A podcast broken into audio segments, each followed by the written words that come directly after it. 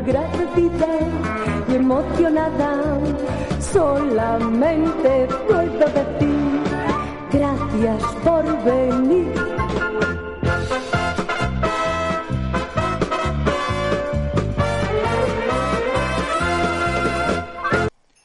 Diez deseos para el 2023 de Moralina Morgan. Que Ana de Armas tenga un gran éxito de taquilla. Que nominen a Ana de Armas al Oscar y que lo gane. Que Santiago Segura deje de dirigir o producir comedias familiares. Que haya una temporada de The White Lotus cada año. Que todas sean en Italia y que en todas salga Aubrey Plaza. Que el prestigio que está teniendo el cine de terror, con muchos periodistas especializados reivindicándolo, también se traslade a otros géneros, como el fantástico o la ciencia ficción. Que el cine español siga ofreciendo películas tan buenas y diversas como las que hemos visto este 2022. Que Paul Mescal gane muchos premios por After Sun y que los recoja en bañador. Que Almodóvar vuelva a llamar a Asunta Serna y que esa película sea su gran comeback. Que la gente vuelva a ir a las salas de cine y no solo cuando hay un taquillazo como Avatar. Que Moralina Morgan haga más episodios con más frecuencia y que siga por muchos años más. Bueno, Oscar, esta idea no sé de dónde la has sacado de propósito. No será de una serie. ¿Cómo? No será de una serie de Netflix de la que todo el mundo habla. Una serie protagonizada por dos hombres homosexuales. Pues, ¿Es esa serie? Esa serie de la que usted me habla. Y ahí hay propósitos de año nuevo. Yo Claro. solo me acuerdo de cerveza. pues no, pues los Ah, hay. sí, pues la verdad es que no, no había pillado esta referencia. Bueno, pero te ha gustado la idea. Me ha gustado mucho la idea y además estoy muy de acuerdo, bueno, pues en estos... Estos propósitos, Propósitos. que he redactado yo, pero hemos leído los dos. Claro. Bueno, Fran, mm, episodio de, de fin de año, de repaso del año, ¿no? Claro, pues eh, bueno, haciendo así un poquito resumen, al final cuando acaba el año siempre es algo que solemos hacer, ya sea en el podcast en nuestra vida, y, mm, y hablando más concretamente de cine, que es un poco, bueno, pues en lo que se basa el podcast, yo creo que ha sido un año muy intenso, muy variado, eh, con mucho nivel, Sí. y yo, por ejemplo, a nivel personal es uno de los años en los que más vist- eh, cine he visto. Mm. De hecho, en Twitter empecé a hacer un hilo y no sé por cuánto voy, pero como 150 películas o algo así.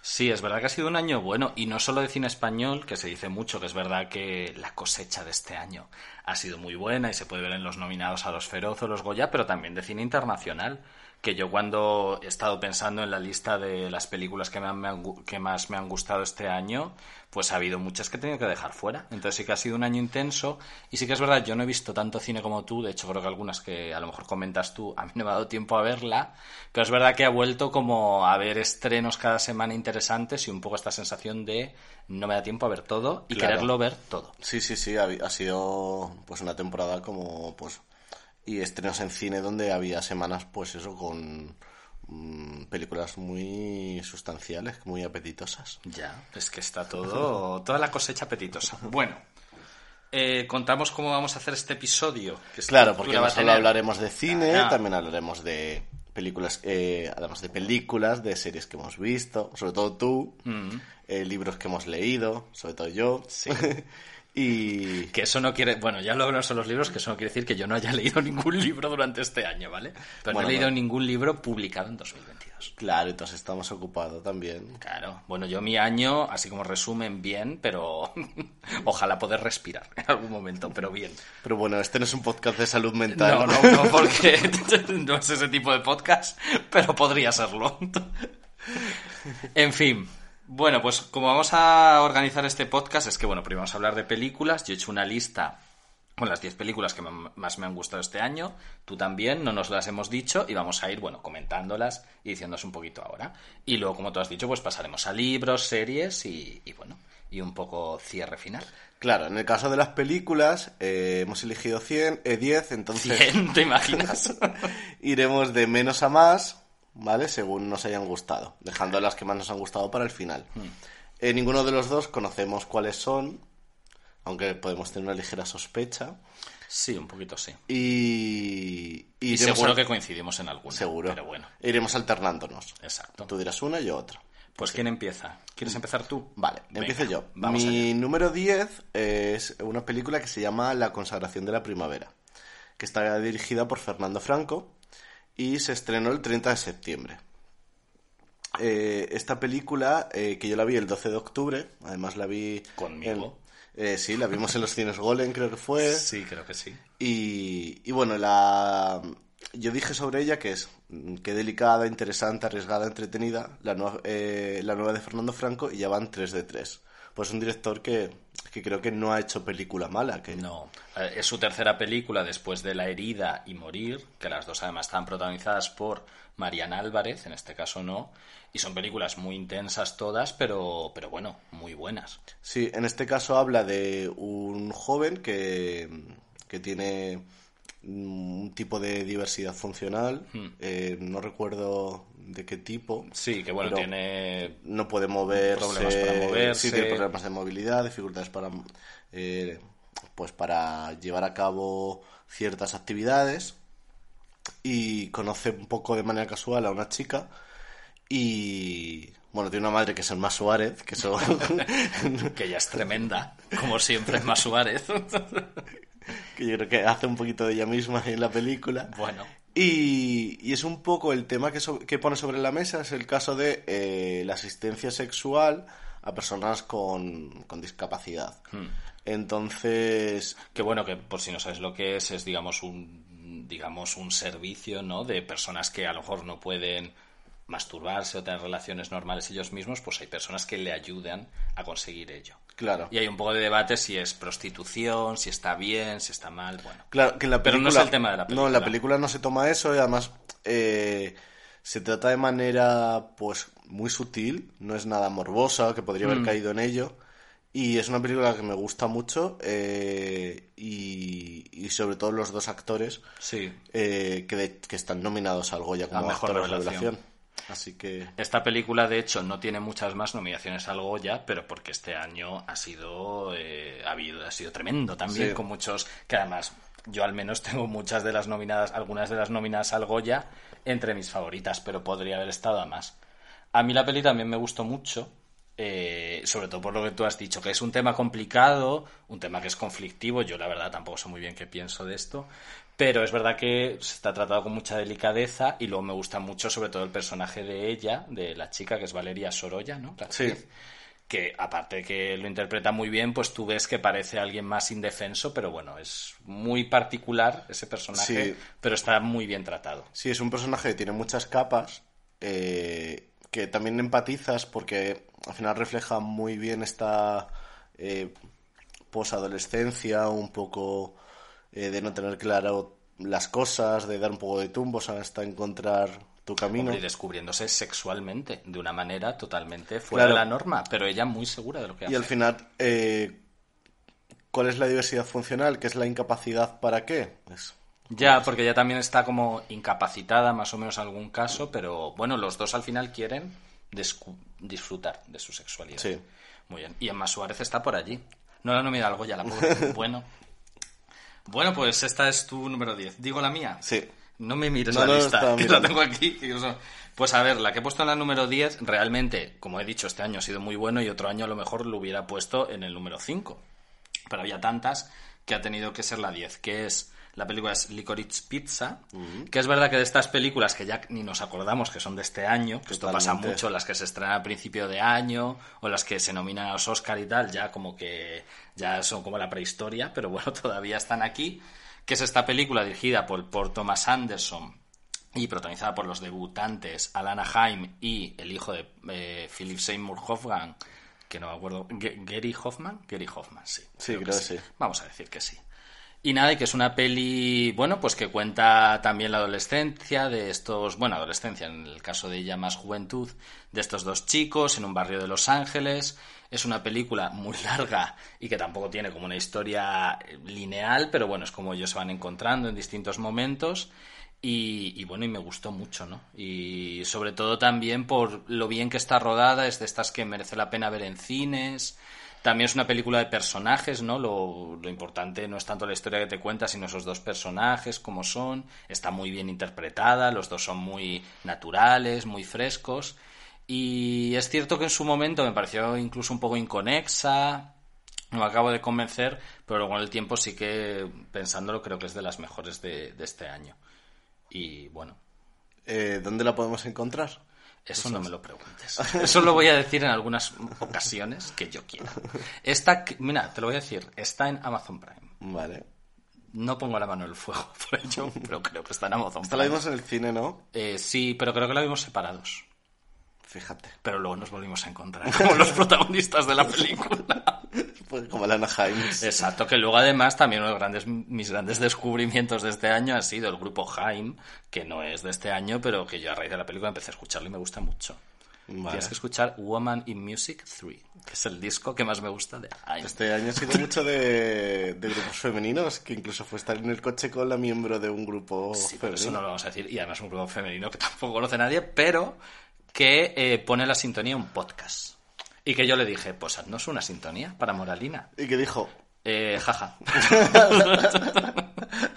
es que en los BlaBlaCars conoces a gente interesante. fíjate, Entonces, nada, tenemos, a lo mejor hay alguien que nos hace un diseño, ¿no? Para un logo y alguien nos puede hacer la sintonía. nepotismo. Eh, Nepo Babies. sí somos. En Venga, fin. tu número 9. Eh, mi número 9 es una película que he visto hace muy poquito, de hecho la vi el 12 de diciembre, eh, y se había estrenado un poquito antes, el 25, y se llama Close, de Lucas Dont. Eh, esta película trata sobre la amistad entre dos niños y cómo esa ami- amistad se rompe y las consecuencias que tiene. Esta película también sirve para hablar del tema de la masculinidad y las relaciones entre hombres, como muchas veces eh, pues el hecho de que sea una amistad eh, pues cercana entre niños eh, a ojos de los demás puede ser vista de otra manera y esto hace que desemboque en bueno pues el rechazo o, o el propio miedo a uno mismo y es una película que yo, eh, nada más salir, de- bueno, me pasé toda la película llorando. ¿Cómo Es es? una película muy, muy, muy emocionante. Hmm. Y, y creo que en la sala de cine que donde la vi, que fue en los cines embajadores, además por la mañana a las 2 de, de la tarde, los que estábamos ahí estábamos todos igual, eh, rotísimos, porque es muy, muy emotiva. Hmm. Entonces, no es cursi, pero es muy emotiva. Yo esta es de las grandes películas que tengo pendientes para ver. Que no he tenido tiempo para verla, porque eso, pues ojalá tengas tiempo para respirar. Sí. Pero sí que tengo muchas ganas de verla. Eh, seguramente la repongan más, eh, porque está en las shortlists de los Mm. De Oscars. los Oscar. Y la nominada al Globo de Oro, creo. Sí, de Mejor Película Internacional. Pues yo creo que es una película que dará que hablar en este en esta temporada Mm. Esta de temporada premios. de premios. Y, y sobre todo los dos actores niños hacen un trabajo increíble, Hmm. que es, no sé, impresionante que, que pueden llegar a, a expresar tanto y, y a llevar, a- eh, sobre todo el principal, eh, sobre sus espaldas toda la película que sale en todas las escenas. Hmm. Es, es increíble. Pues es increíble. Con esto nos quedamos. Bueno, voy a mi número 9. Bueno, pues yo la película que he puesto en el número 9 es X de Ty West, que es una película de terror que se estrenó este año, que además se estrenó este año y no se sabía, porque fue un poco por sorpresa, que realmente era la primera parte de una trilogía. Y este año se estrenó también la segunda parte, que es Pearl, que todavía no la he podido ver. Y el año que viene se estrena la tercera parte, se llamará Maxim, y todas las historias están conectadas. Lo que cuenta esta película es eh, un grupo de, bueno, de realmente de un director y unos actores que están rodando una que van a rodar una película porno y digamos que alquilan como una granja en medio del campo para rodarla allí. La granja la regentan pues matrimonio anciano y, bueno, y simplemente van a estar allí como en el granero apartados y ya está, no saben lo que van a hacer. Y bueno, pues con esa premisa luego empiezan a pasar cositas, como te puedes imaginar. Y está muy bien. Luego, bueno, la película está protagonizada por Mia Goth, que lo hace súper bien y que luego es la que ha protagonizado Pearl y luego protagonizará Maxim, que Pearl es una precuela y Maxim como la, la siguiente película. Y también sale Gina Ortega, que ahora, bueno, está muy eh, en boca de todos porque es la protagonista de miércoles, que no sé si tú has visto que están empezando a hacer tweets con porque ella, bueno, ya es latina, supongo que habla español, pero como que estuvo en Madrid, como o en España durante mucho tiempo, o ella no, dijo en una entrevista que le encantaba Madrid, Sí. que le encantaba España. Entonces han hecho muchos tweets de broma sobre eso.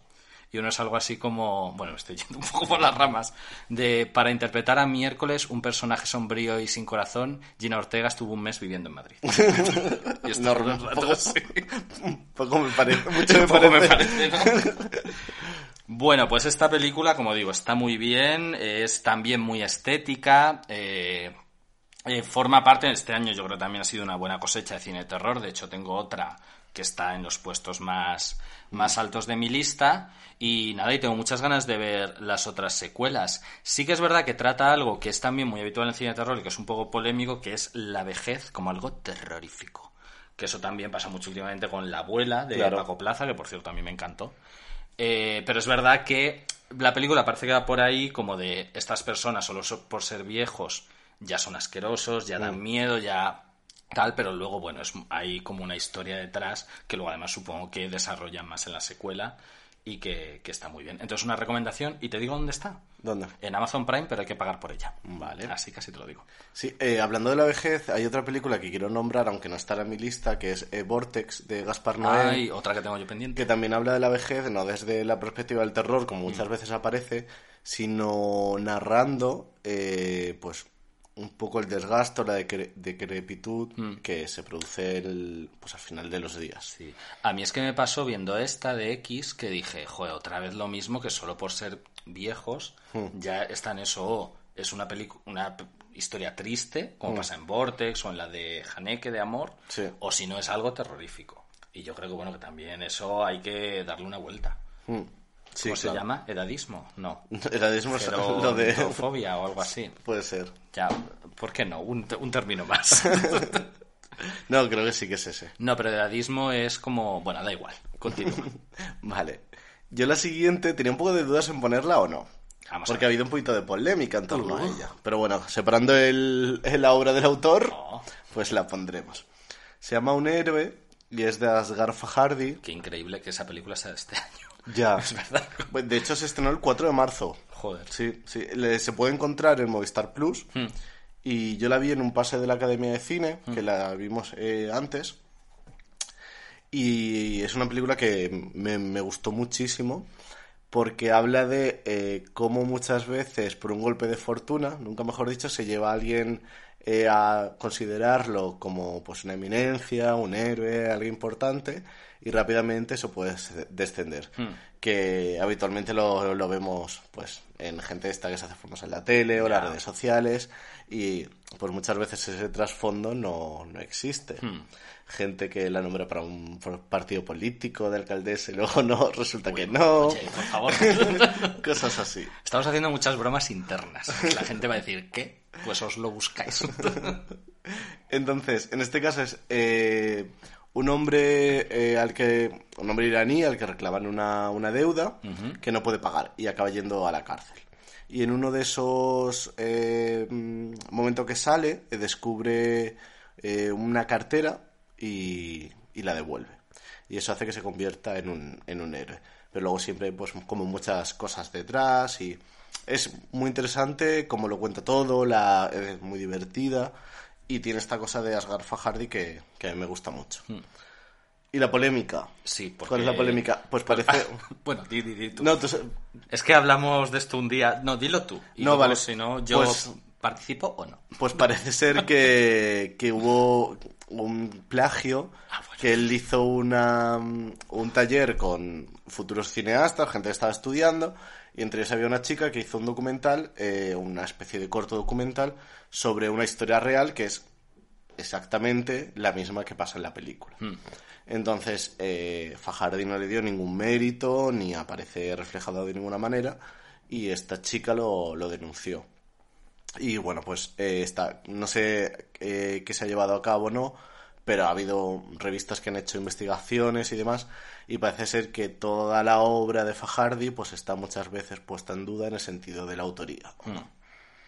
Claro, es que esto lo hablamos porque tú tenías como una sospecha de otro caso, que a mí me parecía que era un poco de otro guion, que Ah, no es que plagiara, sino que la persona dijo que no y que me parecía un poco surrealista. Ah, no, porque en Twitter puso uno eh, a- al hilo de este, de este mm, artículo diciendo que extraño que no hablen de la película Todos lo saben, que es una película que Fajardi hizo en el cine español, con Penélope Cruz, Javier Bardem, Elvira Mínguez, eh, bueno, eh, Ricardo Darín, También que ahí ha sido Ricardo Darín, Bueno. Eh, bueno, todos. los álamos y Sí. todos.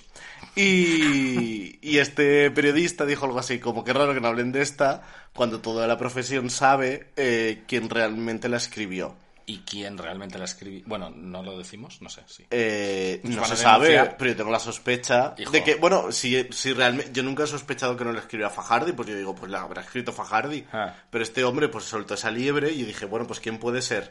Pues así, ¿quién puede ser? Pues a lo mejor Almodóvar. Pero es que lo que yo digo, vamos a ver, ¿no es más importante Almodóvar que Fajardi? ¿Entiendes? O sea, Fajardi no dirá, joder, si digo que el guion lo ha escrito Almodóvar, mi peli la va a ver mucha más gente. Pero a lo mejor Almodóvar dijo, bueno, es que tuvimos una discusión por Es que esto. tuvimos una discusión por esto. La vamos a volver a tener en las. Pero Almodóvar a lo mejor dijo, pues yo no quiero aparecer y aparecen agradecimientos, porque yo busqué Y aparece, y la- aparece como agradec- especiales agradecimientos a Almodóvar, que además es productor. Claro que a, a lo mejor ha sido una cosa de iniciativa propia de decir, pues no quiero, yo qué sé, eh, participar en esta película. Claro. Pero eso de que Fajardi el, apartar al Almodóvar de No, la no, no. película al- al- me parecía como no- surrealista. No, no le apartó, pero a lo mejor el otro dijo, pues yo no quiero meterme aquí en este lío. Bueno, pues nada, un salseo de estos que solo nos importa a nosotros. Pero bueno, ahí está. Bueno, pero si alguien sabe algo Ah. sobre, tiene alguna prueba, pues que Sí, nos llame. Esto nos da vidilla, que nos... eh, eso, que nos llame, nos mande un mensaje.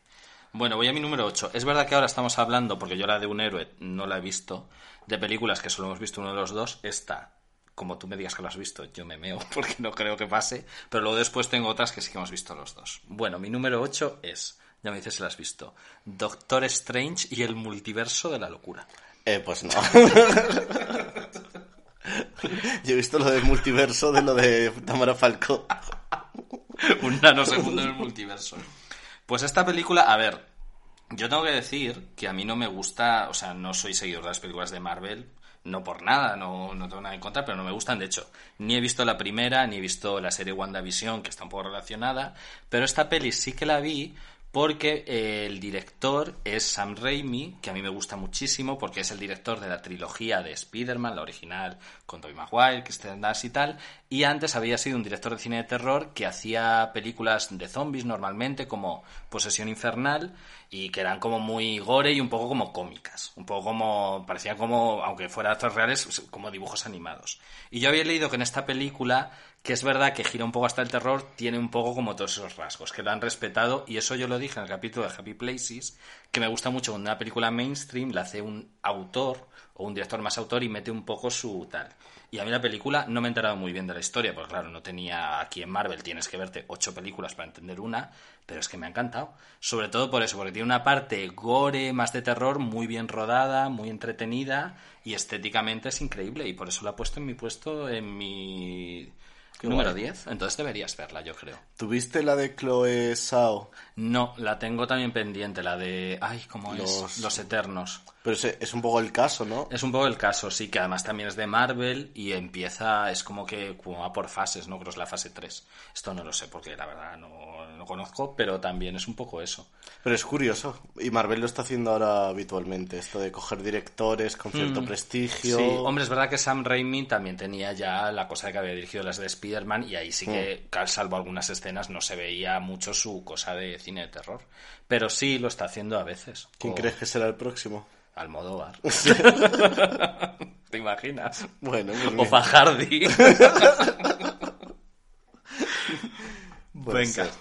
En fin, mi, mi opción número 7 Sí. es eh, una que tú tampoco has visto, Ay, que además la vi yo solo en el cine también. Esto fue en los cines Verdi por la mañana. Y eh, se llama Argentina 1985, Hmm. ¿vale? Eh, ahora está disponible en Prime Video. De hecho, eh, se estrenó con muy poquitas copias y durante pocas semanas y rápidamente se puso en Prime. Y, y bueno, fue un éxito en todo el mundo, sobre todo en Argentina. Y también ha pasado... Perdona, el Doctor Strange está en Disney Plus. Ah, vale. Y esta que hablo, Argentina 1985, está dentro de la lista de Mm. las posibles nominadas como película extranjera. Que probablemente lo esté. Probablemente. Eh, y ya serían varias las protagonizadas por Darín que Ya, llegan a, es verdad. ahí. Eh, entonces, bueno, como he dicho, eh, la protagoniza Ricardo Darín, que hace del juez Julio Strasera, Hmm. que es el que inició el proceso por el que se condenó a los artífices de la dictadura argentina, al dictador y algunos miembros de eh, pues grupos militares que pues eh, estuvieron involucrados en desapariciones, en torturas, bueno, en crímenes contra los derechos humanos. Y habla de este proceso que, que así a primeras puede pasar- parecer como que a lo mejor es como pues una típica película histórica, aburrida, Hmm. eh, de abogados, para nada, es muy tiene momentos muy divertidos porque este juez tenía como una serie de particularidades y lo, lo respetan mucho y, y tiene esta cosa de cine argentino de ir como pues de la comedia al drama eh, y al cine social y una mezcla que creo que funciona muy bien. Es una película muy normal en el sentido de que pues tiene su principio, su nudo, su desenlace, eh, está muy bien hecha, no sobra ni falta nada y tiene este golpe de emoción que pues me contarán que en muchos cines la gente aplaudió al final porque tenía como este, este subidón. Está dirigida por Santiago Mitre, que ha hecho algunas películas últimamente que eh, a mí me gustan mucho y creo que es un director que hay que seguirle la pista. Y, y bueno, como así un poquito de críticas, como que la película cuenta este proceso y todo muy bien y todo el mundo dice como, jo, qué bien. Todo perfecto. Todo perfecto. pero eh, realmente la historia es como que eh, a muchos de estos les conmutaron la pena y hicieron una amnistía pocos años después. Es como, jo, Ya. que bueno, que la historia es la que es, pero no se ha centrado en contar esa. Bueno, pues sí, otra de las que tengo pendiente, además porque, eh, bueno, lo que tú has contado, que lo que he leído es que, aparte de todo lo que tú has dicho, es una película súper entretenida. Es muy entretenida y tiene una cosa hasta trepidante de que eh, se inicia el juicio, Claro. tienen que conseguir pruebas para eh, llevarlos a la, ca- eh, a la cárcel y demostrar los crímenes en poco tiempo. Que es eh, este juez y un equipo de gente muy joven porque son como los únicos que se atreven a hacerlo. Entonces tiene esta cosa de ser trepidante. Me recordó un poquito a la película No, eh, que es una película chilena eh, dirigida por Mm. Ah, Pablo Larraín, Pablo la Larraín, que hizo. con Ga- creo Gael que no fue la García primera, Bernal. pero Ah, no es verdad, hizo antes otra, de Sí, Neruda. Neruda hizo antes. Y luego no. Eh, con Gal García Bernal, que habla también un poco de cuando derrocaron eh, a mm, Pinochet en las urnas. Sí. Eh, y, y en este caso estaba centrado en una agencia de publicidad Hmm. que creaban unos anuncios y este caso, bueno, pues es Ya. un poquito similar el Bueno. espíritu que tiene. Estamos hablando entonces de una película, película. Argentina, Argentina. Muy bien, pues ahí la dejamos. Bueno, pues voy a mi número 7, que ya sí, por fin es una película que hemos visto los dos. ¿Cuál? Y que podemos comentar. Espérate, Ah. que la. Un momento. Y que podemos comentar, aunque creo que es una película que es mejor verla eh, sabiendo lo mínimo posible de ella. ¿Puedes adivinar qué película es? Gracias Javier Ocaña por mm, destripar eh, de qué iba la película. Ya, ha habido. Bueno, la película es Mantícora, de Carlos Bermud, que aquí no vamos a decir de qué va, porque a lo mejor hay gente que no la ha visto y tal, entonces por eso tampoco vamos a meternos mucho en tal. Pero es verdad que si se puede ir sin saber, sabiendo poco, Mejor. pues está bien. Que si lo sabes tampoco pasa nada. Tampoco pasa nada porque nosotros dos la hemos visto y no sé si tú la has incluido en tu lista, pero yo la he puesto aquí. Yo también. También. Y más arriba que tú. Fíjate. Eh, y bueno, pues una película protagonizada por Nacho Sánchez, que lo hace muy bien. Eh, ojalá le den el Goya. ¿Quieres un colacao? Y, que me lo sirva él. y nada, y es una película, bueno, como todas las de Bermud, esta es quizá la más, eh, ¿cómo decirlo?, menos enrevesada en cuanto a la historia, no en cuanto a lo que cuenta, porque las otras sí que son, digamos, más, eh, no sé, más...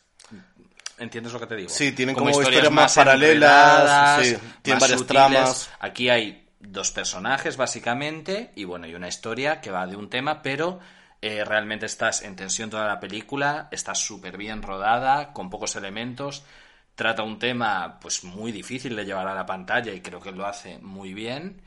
Y, y eso puedo decir. Y la verdad es que, pues eso. No sé si tú quieres Pues comentar luego ya hablaré más. Ah, vale. o hablo ahora. No, habla ahora mejor y luego ya la Vale. pasamos. No, No, porque no vamos a hablar sí. dos veces. No, que a mí también me gustó mucho Mm. porque el... Bueno, el peso lo lleva también el, el actor, actor. que lo hace muy bien. Mm. Habla un poco de cómo los demonios que uno lleva dentro Mm. eh, pues impiden llevar a cabo tu vida y cómo estos pues se rebelan contra ti, que es un poco pues con la metáfora de que él es creador de videojuegos y crea como monstruos. Sí. Eh, pero hace un personaje que es muy difícil y Sí. Hmm. lo crea mucha ternura, eh, mucha empatía y emoción hacia él. Hmm. Eh, entonces, es muy interesante, tiene un golpe de giro, al un golpe Un de final. efecto al final, que Sí. es también curioso. Y yo lo vi en los cines embajadores que hicieron un coloquio. Yo también. Pero yo lo vi el coloquio. Tú antes. Es que. Y, y nada, que el director contó así como muchas anécdotas del rodaje, de Mm. como, el- por ejemplo, que eligió a Nacho eh, Sánchez. Sánchez. porque le daba el tipo de personaje que buscaba que fuera como tipo un actor francés, que no fuera un hombre como pues muy rudo ni muy musculado, sino que crease esta de esta cosa de ternura Eh, y tiene como mucha magia y demás. Luego mm, pues contó algunas cositas sobre el final, que bueno, pues no, no hablaré sobre ellas. Eh, contó, por ejemplo, que también en todas sus películas aparecen hospitales, y en este también. Es porque tiene mucho miedo a los hospitales. Aparecen hospitales y Vicenta Andongo. ¿En todas? Creo, bueno, no lo sé, o sea, en ¿Quién te cantará? sale, en Mantícora sale, en papeles súper anecdóticos, y en las dos anteriores en Magic Diamond Flash. pues no sé. No sé. Bueno, pues ojalá salgan todas. bueno, pues ya está. Vale. Mm, Dime tú la siguiente. Pues la mía, la siguiente, es una que también... Esta sí que la vimos juntos. A ver, Además, con dos compañeras mías del instituto. Ah, uy, pues esa también la he puesto yo, pero mucho más arriba. Se llama Compartimento número 6. Está dirigida por Yuho Yuhu. Kuzmanen. Pero se lee así como yuhu. Yuho Bueno, no sé cómo se llama. Bueno, da igual. Y eh, ahora se puede ver en Movistar Plus. Vale. ¿Vale? Y esta trata sobre eh, una chica eh, finlandesa que emprende un... Bueno, está estudiando en Rusia Sí. y... Vive allí con vive su pareja, mujer. Sí, vive con una chica. eh, y esta chica un poco que le dice, ay, mira, vete por ahí a ver petroglifos. Petroglifos que yo aprendí que no es solo. O sea, que son como unas inscripciones en rocas. Sí, sí. Entonces le dice, vete por ahí. O sea, no es una película fantástica. Porque la aparezcan- finlandesa es un poco pesada. Entonces Sí. la novia le dice, mira, vete por ahí. Y se va en un Bueno, a mí tren. no me parece pasada. Me parece peor la novia que la manda a los petroglifos. Pero bueno, venga. Bueno, es poco intensa. Puede ser. Meditativa Mm. y la manda en el tren. Entonces está en el tren, que el tren, el viajar en el tren, es como el tren de Extremadura, Sí, O peor, eh, ya te lo digo yo. que dura mucho. Bueno, la película, claro, está ambientada en los años 90, 90, sí. 80. Sí, no hay móviles. así. Entonces es un tren, claro, de la época, que además, como es muy largo, tiene que compartir. Claro, entonces comparte un compartimento, el número 6, Mm. Sí. Mm. con un joven ruso. Un joven, bueno, pues que parece un poco, bueno, que bebe mucho alcohol, muy rudo, y contrasta un poco con esta, con ella, que Mm. Sí. es eh, pues todo eh, pues diferente. Mm. Entonces, eh, se observa al final, poco a poco, que se va creando una química Mm. entre, entre los dos. Es un poco una película tipo que podría haber hecho Isabel Coixet. Tiene como ese espíritu de delicadeza, de química entre ellos. No hay amor, pero es como trata sobre la Sí. amistad. No, y está muy bien porque no hay amor, o sea, es realmente una película de la amistad, de dos personas, pues eso, que al final tienen mucho en común y es muy buena la relación que tienen entre los Sí, dos. entonces es una película que me encantó. Y te hipnotiza, estás viéndole, tiene imágenes súper bonitas. Mm, sí, porque claro, a ver, yo esta película pensé y todo en ponerla en mi número uno y Fíjate. la he puesto en mi número dos. Eh, pues sí, bueno, por todo lo que tú has dicho, además creo que ya dejé en algún episodio que a mí muchas veces, ahora en el cine, como que me cuesta meterme en la película y esta fue una Hashtag de... salud mental. que voy a aparecer aquí. que, bueno, en fin. Y esta fue de, de las, eso, de las primeras películas como que realmente me metí completamente. Es verdad que, claro, como está en Finlandia y tal, en paisajes nevados, que tú como que notas el frío.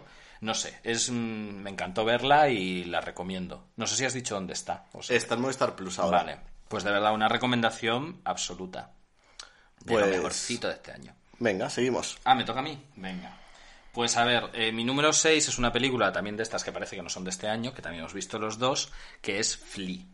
Esta película de animación, que bueno, que estuvo nominada al Oscar a animación, documental y, Y película y extranjera. película extranjera sobre un chico, bueno, refugiado y, y gay, que cuenta además es la vida personal de, del, bueno, no del director, pero está basado En un una- amigo de él. En un amigo de él. Y bueno, y creo que pone incluso la voz a la película Claro, y cosas así. no muestra su imagen, pero la voz sí que es Sí, suya. y es verdad que utiliza la animación, porque claro, lo que cuenta la película es bastante tremendo de cómo tuvo que escapar de su casa, eh, como en una especie de, pues, de- en el- como en un barco, ¿no? Escondido con su madre, eh, luego también cómo fue descubrir eh, su homosexualidad con un amigo, y claro, cosas que es verdad que la animación pone un poco de distancia, pero a la vez también pues te hace meterte más. Y yo es una película que también lloré mucho viéndola y que es muy bonita Sí, me gusta y que hay mucho. que reivindicar. Porque es verdad que también pasa ahora como que las películas se olvidan más, ¿no? Sí.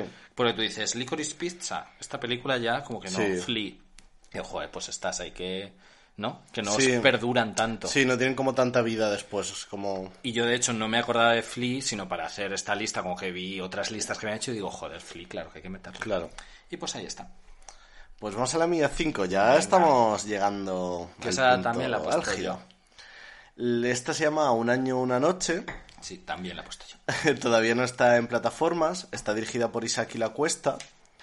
Y es una película que trata el tema de, mm, de los asesinatos, eh, que- el ataque que hubo a la sala Bataclan en París en, en el año 2015, eh, basada en el libro de Ramón González, que era uno de los supervivientes de, de esta tragedia. Eh, no, tra- no se centra tanto, ¿verdad?, en el momento del, del asesinato, de No. la matanza, sino es un poco el trauma, eh, de hecho de ahí el título, eh, Un año, una noche, el trauma que acompaña al personaje protagonista, eh, Nahuel Pérez Vizcarrat. Vizcarret. Vizcarret. Vizcarret. Sí. eh, que eh, durante ese año siempre él tiene muy presente la tragedia, le cambia la vida, siempre quiere hablar, hablar de ella, en contraste con su novia, que quiere pasar página totalmente y de hecho no cuenta nunca que ella estaba dentro de, la- de esa sala. Claro. Entonces, eh, a mí es una película que me impactó mucho. De hecho, estuve días después como dándole vueltas de, joder, eh, porque es muy inmersiva también. Sobre todo con el sonido, que es verdad, claro, la película te cuenta, bueno, por el título, ¿no? El año después, pero sí que siempre está como intercalado con flashback a la noche Claro. de, de lo del Bataclan y además vas descubriendo, conforme avanza la película, como qué les pasó a estos dos, ¿no? De eh, si se escondieron, si pudieron salir, si tuvieron que esperar, todo esto. Y claro, en la película, si no recuerdo mal, no hay música, ¿no? Que además lo... Es verdad. O sea, que fue una decisión consciente, solo la que se escuchaba en el concierto. O sea, la única que se escucha es las escenas del concierto. Pero luego está el sonido hecho de una manera que no sé explicar, porque no sé este tema, de una forma que realmente las escenas eh, en los que están dentro de la sala Bataclan, a lo mejor se escucha un ruido y tú notas el ruido como si estuviera solo a la derecha. ¿Entiendes? Que esto lo vimos en el cine Sí. y había veces que parecía que el ruido, que alguien se había caído, o se le había caído el móvil. Sí. Y luego también está, no sé, es muy, muy inmersiva y te cuenta todo eso y luego además, pues, eh, eso, las dos maneras de, Claro. superar el trauma. También, por ejemplo, eh, el director no quería que en ningún momento aparecieran los terroristas. Hmm, que no lo se les ve. Claro, entonces vemos un poco la imagen de los actores Hmm. eh, reflejados en el miedo que sienten o... Y algunas de las interpretaciones mejores de este año me parecen de los dos protagonistas, Sí. especialmente de ella, que está muy bien. Lo que pasa es que, bueno, pues no la han nominado al Goya. Han nominado muy poco a esta al Goya. Sí. Pero. Y yo esta sí que la pondría. O sea, entiendo que. Que otras se hayan quedado más fuera, pero esta yo creo que película y director tendría sí, que estar. a mí y me parece que, incluso. que está muy, muy, muy bien. Eh, también se habló de, de incluso los Goya de actriz secundaria a Natalia de Molina, que tiene un papel muy Bueno, gracioso. y de actor revelación a Z Tangana. Fíjate. Que aparece Z Tangana haciendo del hermano del protagonista nada, 10 minutos. Pero bueno, que se parece físicamente Sí, bastante. un poquillo. Bueno, voy a la siguiente. Pues Venga. también es otra eh, de Goya, que también has visto tú, no sé si está en tu lista, y que a mí me afectó mucho, que es Asbestas. Ah, sí. Yo no lo he puesto en ¿No mi la has puesto? No. Yo he estado revisando ahora y hay una, otra de Goya que no he puesto, pero mm, espero que la hayas puesto tú. Pues Asbestas, eh, de Rodrigo Sorogoyen, que es, bueno, la película cuenta la historia de un matrimonio francés que se muda, bueno, que compra una casa en un pueblo pequeño de Galicia y básicamente, bueno, todo el pueblo, queda muy poca gente, los pocos habitantes que quedan en el pueblo se enfrentan a ellos y les hacen la vida imposible, especialmente al, al hombre, ¿no? Con además, pues bueno, mm, pues con va haciéndole bullying, acosándole y tratándole fatal. Pero ellos quieren seguir en esa casa. Y es un poco lo que te muestra es eso, como el enfrentarte a gente y además que no atiende a ningún tipo de razón. Me gusta mucho, me gusta mucho cómo está contada. Yo noté mucha tensión. De hecho, yo me afectó porque luego esa noche tuve una pesadilla en la que soñé que entraban en nuestra casa y me levanté casi gritando. Entonces, fe. pues dar fe.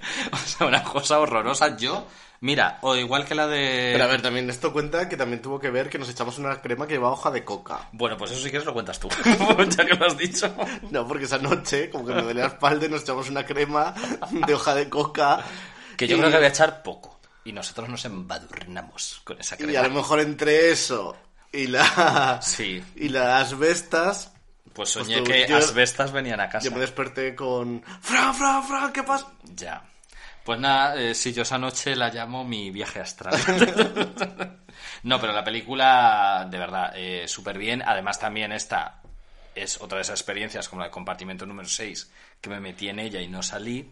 Está dividida en dos partes, sin contar nada, una del hombre y otra más centrada en la mujer. Me gustó más la primera, la segunda se me hizo un poco más larga, pero la primera es que, vamos, vivía toda esa tensión todo, todo el rato. Y me gustó mucho la interpretación del matrimonio francés, pero especialmente de Luis Zaera y del que hace su- de su hermano, que no recuerdo el nombre, Diego algo. Ah, Está sí. nominado. Empieza por L, Sí, el apellido. Pero bueno, que lo hacen genial y, y bueno, Sí. fantástica. Yo creo que es mi película española favorita. De hecho, Este creo año. que los Goya, que ya haremos especial para los Goya, Ya que ya está agendado.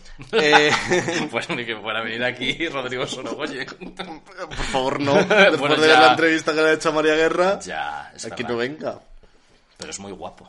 Entonces, si Guapo, quiere venir. pero es un poco altivo, arrogante y pijo. Ya, eso sí.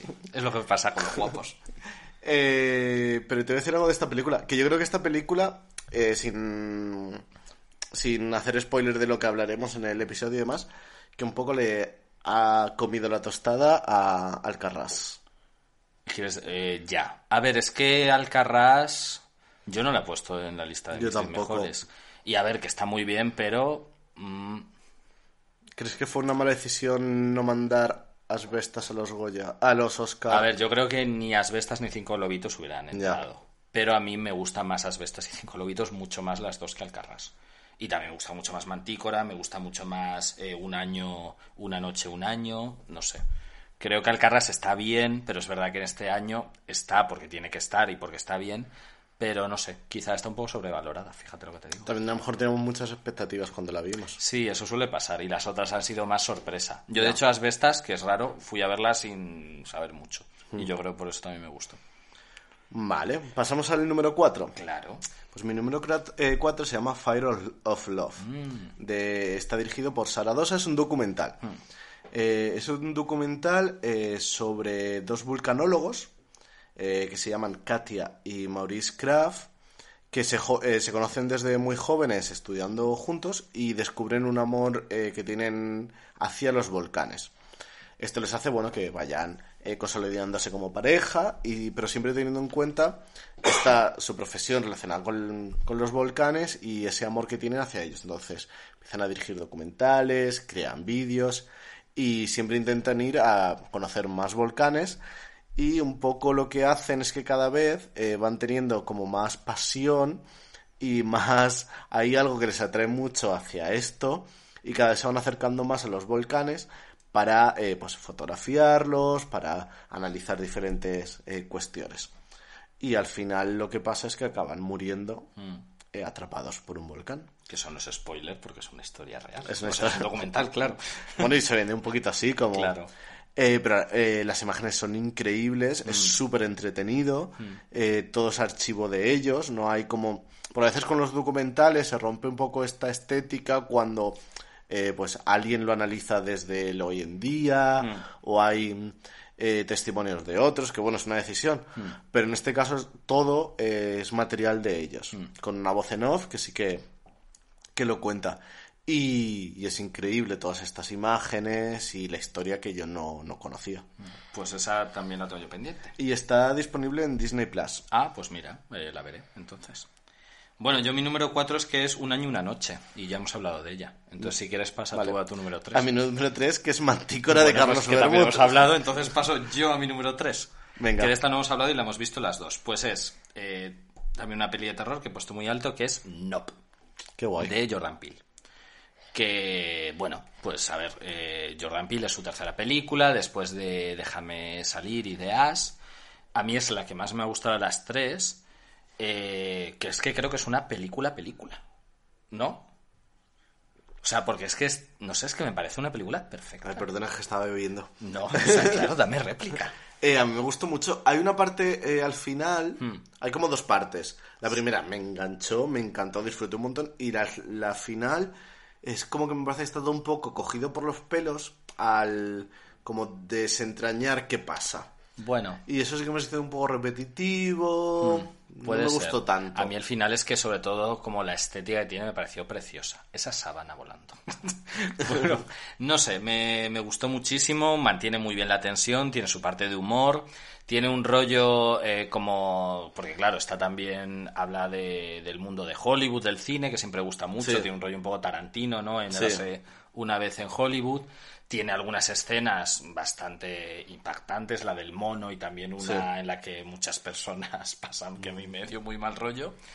Y, y es que está muy guay, es que es una película película, no puedo decir más, solo decir esa, Betla. No sé si está ya en alguna plataforma, mm, no sé, No sé. pero está muy bien, merece la pena verla en cine, la verdad. Entonces, pues ya habéis perdido la oportunidad, Bueno, pero a lo mejor la reestrenan. puede ser. Eh, ¿Crees que para los Oscar tendrá alguna posibilidad? Pues el a ver, la mm, actriz. A ver, es que no la están nominando a nada. Entonces yo creo que no. Y es raro que algo que no se haya nominado hasta, hasta ahora, eh, ni a Globos de Oro, ni a otros premios, entre. Es verdad que ya Jordan Peele la nominaron a Mejor Película y Director por Déjame Salir y al actor Sí. también, que fue algo bastante mm, eh, innovador, porque Sí. una película de terror eh, y un director pues que estuviera ahí. Y es verdad que esta película, las de Jordan Peele, siempre tiene esta cosa como del racismo, de crítica, y esta, aunque los protagonistas son negros y asiáticos, pero no trata el tema del racismo No. tanto. Es una película de terror. Sí, es que muchas veces, yo creo en los últimos años, eh, un poco se ha buscado la excusa de. Mm, Vale, es una película de terror, pero tiene trasfondo. Ya. Entonces, esta O que- es- hay que verla, esta se puede nominar. Sí, pero o- no solo diversión, O por que, diversión. o que parece que una película no tiene un mensaje, que todas lo tienen de una manera u otra, muy claro y muy tal, no, no merece la pena. Claro. tanto. Y eso es absurdo. Es o como, sea. bueno, pues te puede gustar por la estética, porque sea entretenida, pues sea interesante. Pero es que tú ves Nob y todas esas escenas, el desierto tal, es que para eso está hecho el cine, para esas cosas que flipas. Sí, sí, es muy Pues bueno. eso digo. Pues yo voy a ver eh, mi Ya número dos. dos. Ay, madre. Es una película Qué muy nervios. pequeñita, independiente, que se llama After Sun, Hmm. eh, dirigida por Charlotte Wells, eh, y está actualmente en los cines. De hecho, se ha estrenado el 16 de diciembre. Hmm. Es una película que trata un tema que últimamente creo que se está tratando mucho. No sé si antes también, pero a mí me da la sensación que, que lo está haciendo. Y de hecho yo la relaciono con un libro del que después hablaré, que justo me, me ha, parecido- me ha pasado dos veces este año. Que he visto, do- eh, estaba leyendo dos libros y justo he visto eh, dos películas que pues ensamblaban muy bien con, con esa historia. Me, me ha parecido curioso. No sé si es que, si es que hay como una tendencia a hablar de ciertos temas que... Ya. Porque ser. todo era como... Porque es verdad que las cuatro historias eran de mujeres jóvenes, no sé, es interesante. Hmm. Y en este caso habla de una chica que se llama Sophie, Hmm. que cuando es mayor recuerda un- unas vacaciones que pasó con su padre en Turquía, Hmm. en un hotel, y cómo esas, pues esas noches, esas aventuras, esos momentos divertidos, eh, ella los vivió y cómo eh, con el paso de los tiempos ahora percibía que había algo en el padre, pues cierta melancolía, algo que no llegaba a entender, como cierta distancia. El padre está, eh, lo- el papel del padre lo protagoniza Paul Mescal, del que hemos hablado antes, en Mañador. Yo no he visto la película, solo he visto fotos de Paul Mescal en bañador. y ya me han entrado ganas de verla. Y no sé, es muy curioso eso de la mezcla de, pues, eh, las cintas que ellos ruedan con, con la historia, los recuerdos de ella en, pues, un tono muy melancólico, pero también como, pues, eh, atrayente, eh, disfrutón de verano y demás. Y es una película de estas que te deja varios días pensando en, en ella. Sí, vemos muchas pelis que nos dejan pensando. Todo el rato pensando. Pues sí, otra de las que tengo mega pendientes, que esa me hubiera gustado mucho verla para comentarla en el podcast, pero no ha podido ser, pero la veré y ojalá pues cuando hagamos uno de los Oscar esté nominada y la Sí, yo creo que, bueno, pues tiene Puede ser. ¿no? Sí, tiene opciones. Vale, bueno, mi número dos es que es compartimento número 6, que ya la hemos comentado y que, bueno, que vuelvo a recomendar de nuevo. Entonces Vale. vamos a los números uno. Mi número uno. Sí. Pues mi número uno, eh, que- ¿sabes cuál es? A ver, es que falta una que no es mi número uno y que me parecía fuerte que no comentáramos. Digo, ¿cuál? ¿Tú- ¿Cuál crees que es mi número uno? Ostras. eh, una que te haya gustado mucho este año. Eh, sé, estoy un poco... No sé. Eh, yo la tuya, mm, Ah, ¿cuál es la mía? cinco lobitos. No. La tuya es cinco No. lobitos. Claro, es que yo digo, ninguno hemos puesto cinco lobitos. Ya, pues no sé. Ya. Bueno, con cinco lobitos es que me ha pasado que me gustó cuando la vi, pero pasado el tiempo, Sí. mm, Pues yo es que, claro, los defectos me han sido más evidentes. es que yo cuando he visto, hemos empezado a hablar de los Goya y tal, digo, jo, yo no he puesto cinco lobitos, podría ser el número 11, pero espero que tú lo hayas puesto. No, sí que a mí me parece lo mejor de este año, pero es verdad que me gusta más Asbestas, me gusta más Mantícora, me gusta más Un año, una noche. Sí, pues fíjate. Entonces, fíjate, entonces tu número uno, pues me quedas loco. Mi número uno es Drive My Ah, Car vale, bueno. de Ryazuki Hamaguchi. Vale. ¿Vale? La vimos en cine. Más o menos. Sí. ya para de hashtags, por favor. que esto sí que es... Ese sí que es un hashtag como una catedral. Habla de la En película. fin. Eh, se puede ver en filming ahora. Vale. ¿Vale? Por si no la visteis en cine por lo que fuera, Hmm. eh, se puede ver en filming. Y, y esta película es lo que tú dices, que se estrenó el 11 de febrero, que parece que se estrenó hace tres años. Ya. Porque, bueno, ganó el Oscar a Mejor Película Extranjera, Sí. tuvo varias nominaciones, en el Festival de Cannes al Mejor Guión, eh, que Mejor Dirección, Mejor Guión Adaptado, creo que también Sí, no recuerdo, pero Oscar. bueno. Eh, bueno, nominaciones, porque adapta un relato de Murakami, Hmm. eh, pero bueno, pues es un relato, pero lo alarga, lo alarga, lo alarga. Tres horitas.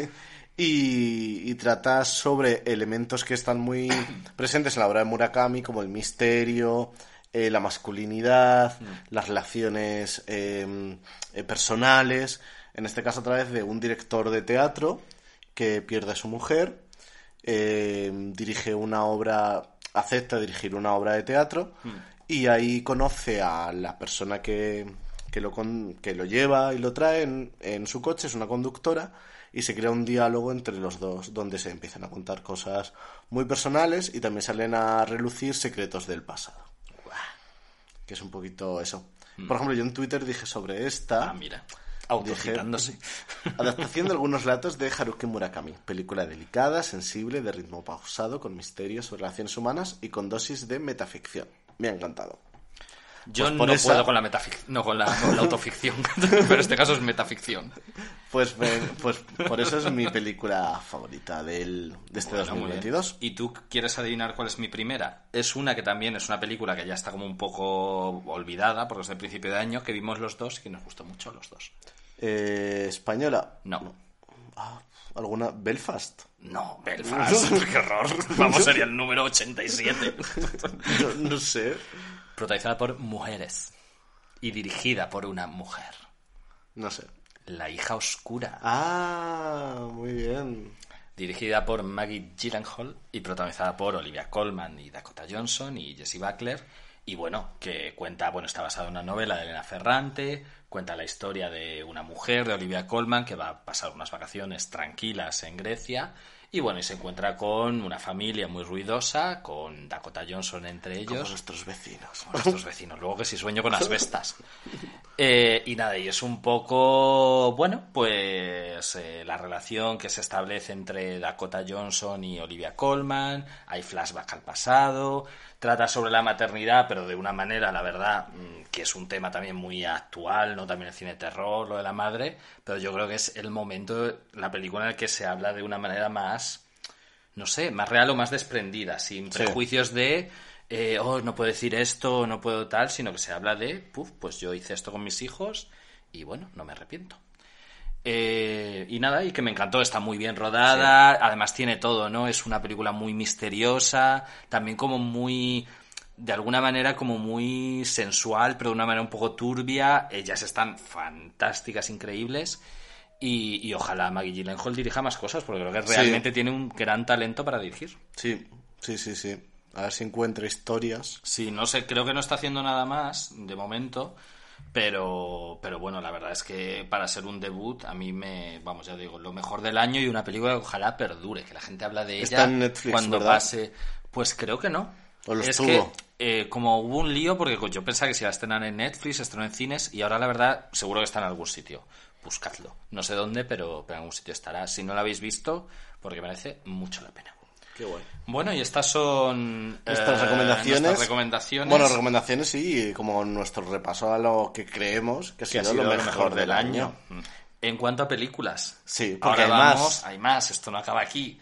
Y también, bueno, eh, hay gente que nos ha dado sus Ay, es recomendaciones. Sí, sí, sí. Que sobre, lo voy a... sobre películas, ¿verdad? Sobre películas y sobre series. Claro, a oyentes de Moralina Morgan que nos han escrito en nuestro Instagram, recordamos las redes sociales, eh, arroba Moralina Morgan. Todo esto mientras yo busco la, la foto donde tengo todo. Ay, pues lo he visto antes. Ah, no, espera. Y entonces, bueno, pues queridos amigos y oyentes nos han escrito y nos han Lo tengo, dicho lo tengo, lo tengo, lo tengo. eh, Ya pues, recomendaciones sobre películas. Bueno, la verdad es que, a ver, no han sido muchas, pero están aquí. Nos han recomendado Alcarrás, que está bien, ya que no lo hemos recomendado Sí. nosotros. Asbestas varias veces. Sí. Asbestas la más recomendada. Bueno, Cinco Lobitos, ya que no lo hemos dicho nosotros, pues ahí está. Todo a la vez en todas partes, que es una que yo tengo pendiente. Pero se ha estrenado en España. Sí, claro. Ah, vale. Esa es la de Michelle Yeoh. Sí, sí, sí. Ah, De pues, hecho, está ¿y por ya. qué no la en- hemos visto? Pues no sé. Está ya creo que en Movistar. Y no sé si en otro sitio, a lo Vale, mejor de pues pago. mira, deberes que tenemos que hacer. Pero esa la tenemos muy pendiente. Historias para no contar, que, es de, de Sky, Sky, y todavía está en los cines. Que no la hemos visto. No, pero me gustaría verla. Sí. Porque vimos Sentimental Sí, y nos gustó bien. mucho. Sí, no está mal. Y también Fresh, que es una peli de, de terror. Ah, mira. Entonces, bueno, pues esas son las recomendaciones que tenemos. Al menos alguien ha nombrado cinco lobitos, ya que nosotros no lo hemos hecho. Eh, vale, bueno, pues vamos a continuar con, Con los series. libros o series. Series. Series, venga, pues de series voy a hablar yo. Así descanso un poquito porque yo no he visto este año realmente que digo que he visto muchos muchas películas Hmm. eh, y también he leído mucho pero no he visto series No, fíjate, pues lo sé porque de las... Voy a hablar de cuatro series, ¿vale? Y no he visto ninguna ninguna. de las cuatro las has visto tú. Bueno, la primera, puedes adivinar cuál es, la que más me ha gustado. Eh, The White Lotus que siempre estás ahí la hablando de segunda ella temporada, pero ¿cómo es esa segunda temporada? Es que me vuelve lo... Es, ¿Tú has visto la primera? Sí, la pues primera mira, la yo sí lo digo, la segunda es mejor. Es verdad que no tiene, porque la primera era un poco esta cosa de, de contra los ricos, de cómo trataban a la gente, y esta era más crítica, se puede decir, con las de, con el clasismo que tienen, y esta no es tanto eso, aunque está de una manera más indirecta, pero es que es una serie que va sobre el deseo. Ahí todos, o sea, todos los personajes como que desean a otra persona, mm, están, no están conformes con todo y todo contado, además, está rodada en Sicilia, que es donde estuvimos. Es realmente, es más, tiene menos chicha que la primera nos temporada. mm, Ana Mena Efectivamente, es verdad. Pero nosotros no estábamos en un hotel como el de, de White Lotus. Eh, y eso, y realmente la historia es más breve lo que pasa. De hecho, yo cuando llegó el capítulo final, eh, leía como la semana que viene el capítulo final, pero sí todavía hay muchísimas cosas por resolver. Por resolver. Pero lo resuelven todo genial, fantástico y, mm, y nada, y eso que es una serie también más contemplativa. En algunos momentos, aunque sea diferente, me recuerda un poco a Sorrentino, porque salen eh, como espacios o sitios súper preciosos, muy bonitos y todo rodado así, pues de manera muy, muy bella, con mucha belleza. Está Jennifer Coolidge, que está todo el mundo luego con ella, que a mí me gusta, pero a mí me gusta sobre todo Aubrey Plaza, que está ahí y que ojalá ¿y se de dónde ha salido esa persona? Pues esa de la que persona todo el mundo habla pues no sé tú cómo no la conoces, si sigo contigo. Pues a ver, se hizo famosa sobre todo en Parks and Recreation, que tenía un personaje muy guay. Y luego ha hecho sobre todo cine independiente, también algunas comedias, pero como que siempre ha estado ahí. Y yo creo que ahora sí que lo va a petar un poco por esta serie sobre todo, porque va a protagonizar la nueva película de Francis Ford Coppola, que ¿Ah, vuelve, sí? y son Ada- Adam Brider y ella, ¿y de qué va la película esa? no lo sé. Se llama Megalópolis, creo. porque la anterior fue Tetro Con Maribel Verdú. y Carmen Y Maura Carmen Maura. Pues Aubrey Plaza recoge el testigo de Maribel Verdú y va a protagonizar Megalópolis de Francis Ford Coppola. Y también sale en una serie de Marvel, la de Agatha no sé qué, la segunda parte de WandaVision. Y, y eso, bueno, está en HBO y la tenéis que ver y sobre todo tenéis que escuchar la canción de la intro. Que yo he pensado hasta ponerla al principio de este capítulo, pero no, mejor ponemos... Bueno, ya veremos. Ya veremos. Bueno, a lo mejor la habéis escuchado ya, no lo sé. Y luego quiero hablar más brevemente de tres series, ¿vale? Las tres están protagonizadas por parejas de mujeres, no parejas sentimentales, ¿vale? sí Una de ellas es eh, una, digamos, una artista, una cómica mayor y su asistenta o la persona que empieza a ayudarla. Otras son dos pijas de Barcelona. y otras son dos pájaros. Ah, ¿Quieres adivinar cuáles son?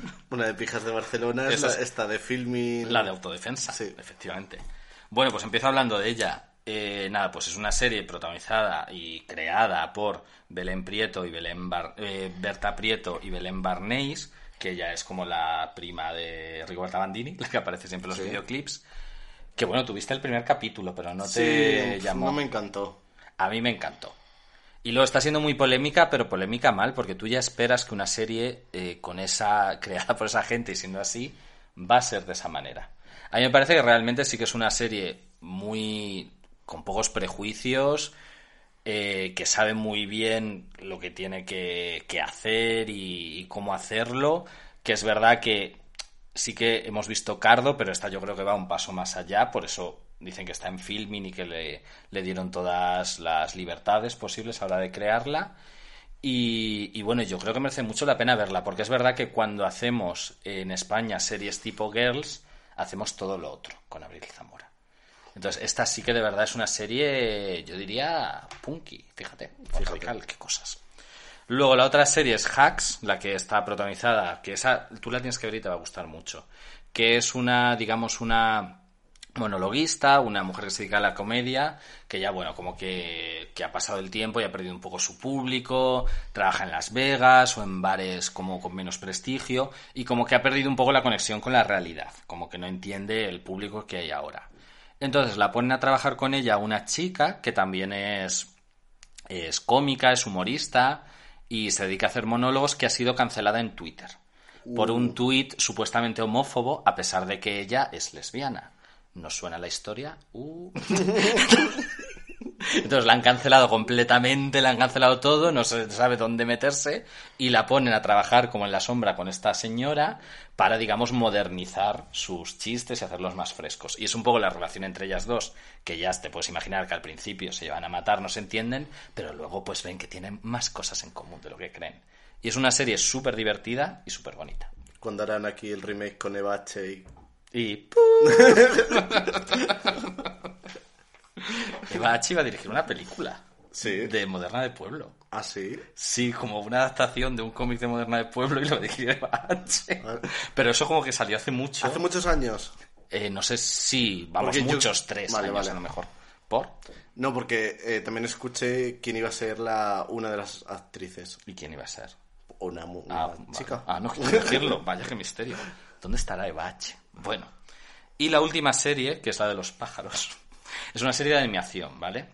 Se llama Tuca y Bertie. No se ha estrenado este año, pero la última temporada, la tercera, sí. Entonces por eso la meto. Al igual que The White Lotus, pues es la segunda temporada. Y es una serie, eh, a lo mejor eh, con- no es muy conocida. De hecho, yo pensaba que se había cancelado tras la primera temporada que se estrenó en Netflix. Pero aquí nuestro querido amigo Jorge Blanch, que siempre hay que nombrarlo, me dijo que había dos temporadas más y que estaba en HBO y corría a metérmela por el culo. Como dicen los jóvenes. como dicen los jóvenes.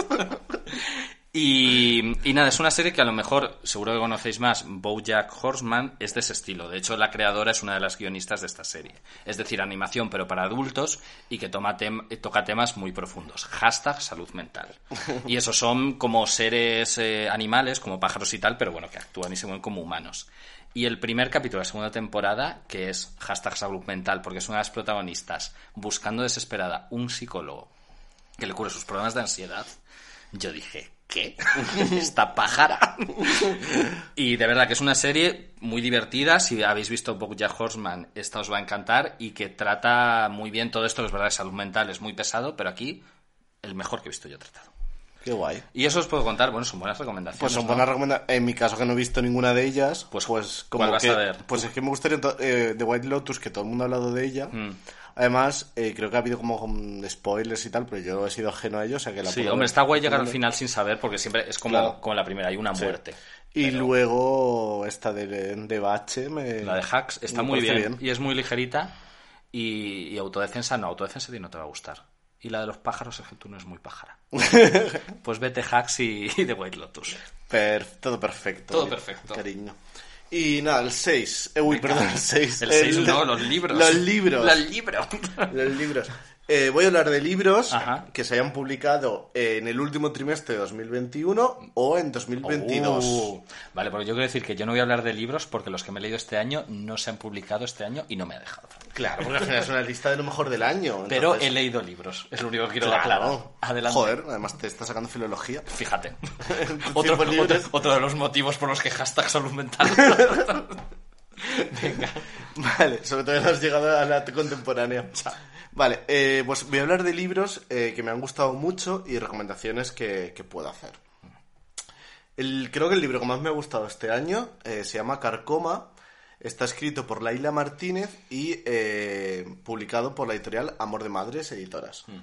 Eh, es un libro que me encantó, se lee muy rápido, eh, muy interesante. trata sobre tres generaciones de mujeres que eh, viven o han vivido en una casa y esa casa es misteriosa. Eh, hay como algo que se revela contra ellas. Eh, son tres mujeres que están como de alguna manera apartadas por la gente de su pueblo y de estigmatizadas.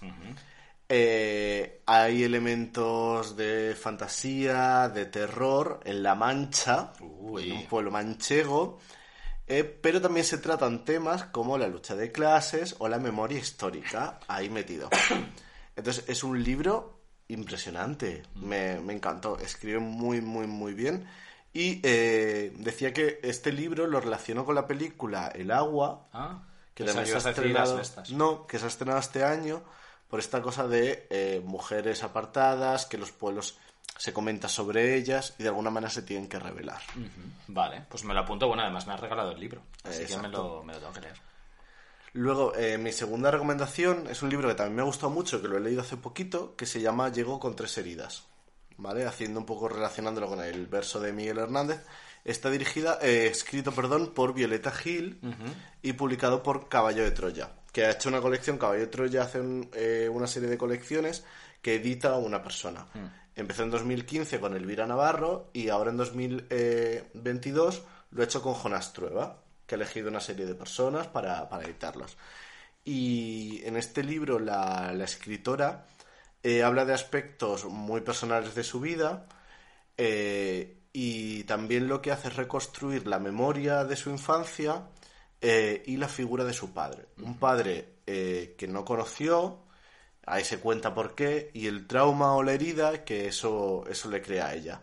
Entonces, a través de la voz de su propia voz y la voz del padre, que, que dejó varias cartas, eh, diarios y demás, nos crea este, este mundo de la historia de su familia y también la de ella misma.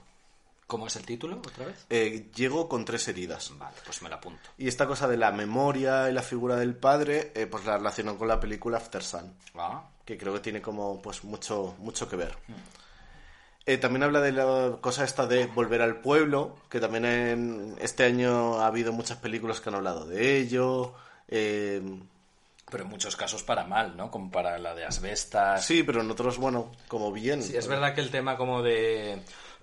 Perdón, esto de la España vaciada y en los pueblos se está tratando mucho, pero dándole una vuelta, ¿no? Con historias. Claro. La de Suro, que tú has visto, Sí. también es así. Claro, esto lo, contaba la directora de El Agua, eh, que hablaba de que, mm, claro, eh, se está contando estas historias de los pueblos desde una perspectiva de gente que ha nacido en los pueblos, gente que ha vivido en los pueblos, porque antes hablaba del pueblo desde la perspectiva de eh, Mario Camus, que hablaba de, eh, de mm, los santos inocentes, pero no conocía esa visión.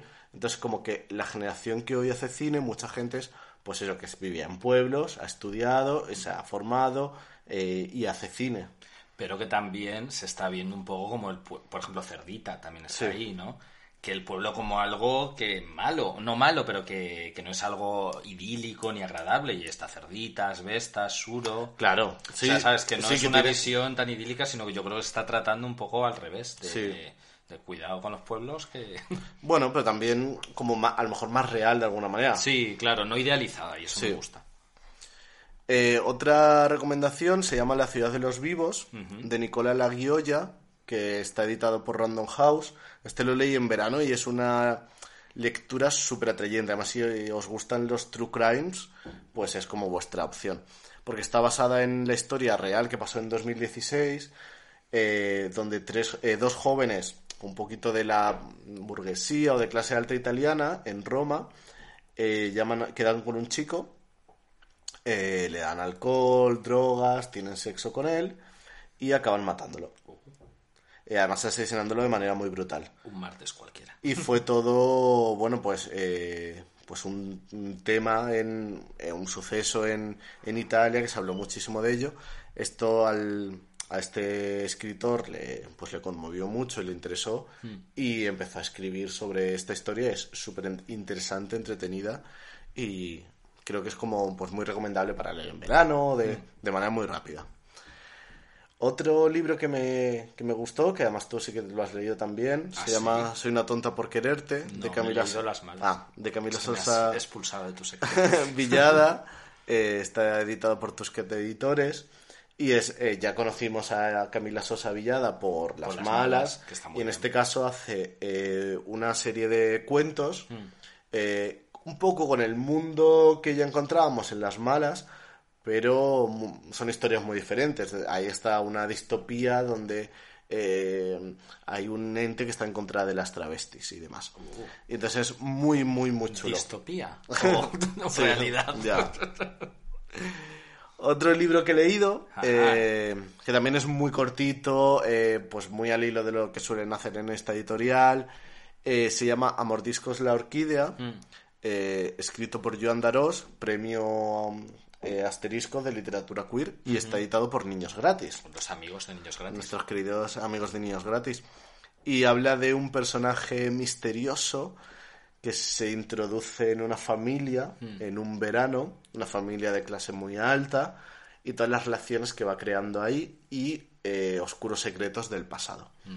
Tiene un poquito el mood de Mr. Ripley, Ah, con este un personaje atrayente que enamora, pero esconde algo oculto y busca un poco desestabilizar la paz de la familia.